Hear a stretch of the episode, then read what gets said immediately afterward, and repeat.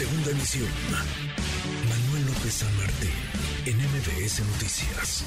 En medio de lo que ha ocurrido, de toda la invasión rusa en Ucrania, más de un año ya, de que las tropas de Vladimir Putin se metieron en territorio ucraniano, Xi Jinping, presidente de China, el muy poderoso presidente de China que acaba de reelegirse para un nuevo eh, periodo de gobierno, cinco años más en el cargo, visitó Rusia y se encontró con Vladimir Putin. Fausto Pretelín, analista internacional. Querido Fausto, qué gusto, ¿cómo te va?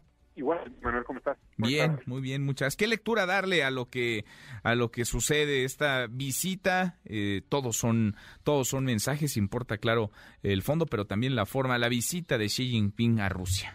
Bueno, pues es una noticia de comparten una agenda estratégica entiende muy bien Rusia que es como el tío rico, ¿no? Que llega a, con el sobrino que tiene problemas, que invadió a los vecinos, y en ese sentido eh, China llega con pero como, como el hecho de que haya sentado en la mesa a, se nos, a ver si retomamos, vamos a retomar a Fausto Pretelín, se nos está escuchando un poco cortada la comunicación y vale la pena porque sí es... Eh, pues es llamativo, por decirlo menos, una visita de Estado de tres días del presidente chino a Rusia y se produce poco después de que se cumpliera un año de la ofensiva rusa contra Ucrania que ha provocado turbulencias en cualquier frente que se revise, político, económico, social. Fausto, te, seguimos escuchando.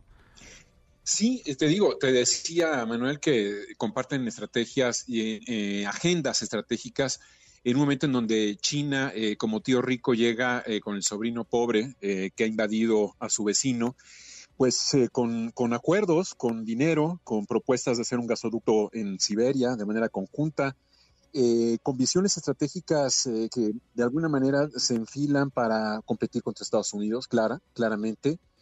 un ejemplo de ello, Manuel, es que, por ejemplo, China ve que en Asia se están moviendo también las cartas muy fuertes con Corea del Sur, con Japón, con Taiwán, alrededor de Taiwán para defenderlo. Y entonces dice el presidente de Rusia, bueno, la OTAN está llegando hasta Asia. Creo que esta es una, una, pues, eh, una visita importante, estratégica, que fortalece a Rusia en un momento delicado en la guerra contra Ucrania. Sin duda. Ahora, ¿será que China resulte ser el gran mediador que le ponga fin a esto que estamos eh, viendo y viviendo y padeciendo el mundo entero, Fausto? Mira, eh, de alguna manera la, negociación pasa por China. Eh, yo creo que ya se está decantando, ¿no? Claramente por, por Rusia como un socio. Y para romper la, digamos que la, eh, la, imparcialidad tendría que llegar otro también otro país para sentarse junto con China a negociar. No sé si Estados Unidos u otro país pero creo que ya Ucrania entiende que China pues está jugando las cartas a favor de Rusia y que no que si bien es cierto lo que dijo el presidente ruso, eh, se está atendiendo la base sólida de negociación eh, con este plan de China, pues falta la última palabra que la tiene el presidente Zelensky, que no ha querido negociar, sobre todo cuando ha visto que sus tropas han ido avanzando paulatinamente a finales del año pasado. Sí, ahora se pone muy nervioso el mundo cuando vemos que Estados Unidos está tan metido apoyando no solamente económicamente, sino militarmente a Ucrania y de pronto aparece China, la otra superpotencia, cerca, muy cerca eh, de, de Rusia. Es decir, esto nos acerca al fin de un conflicto o más bien le pone más tensión al mismo, Fausto. Yo creo que le pone más tensión, le pone más tensión porque eh, de alguna forma pues les, les, le está eh, transfiriendo poder China a Rusia como gran aliado y China es el fuerte. Eh, Rusia es pequeñito respecto a China, el poderío militar que tiene, el poderío económico y comercial que tiene China.